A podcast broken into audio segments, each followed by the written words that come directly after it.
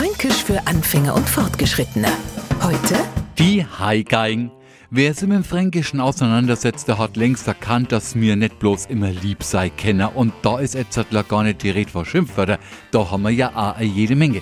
Vielmehr geht's heute um einen Sport. Und da kommt uns die Haigeigen grad recht.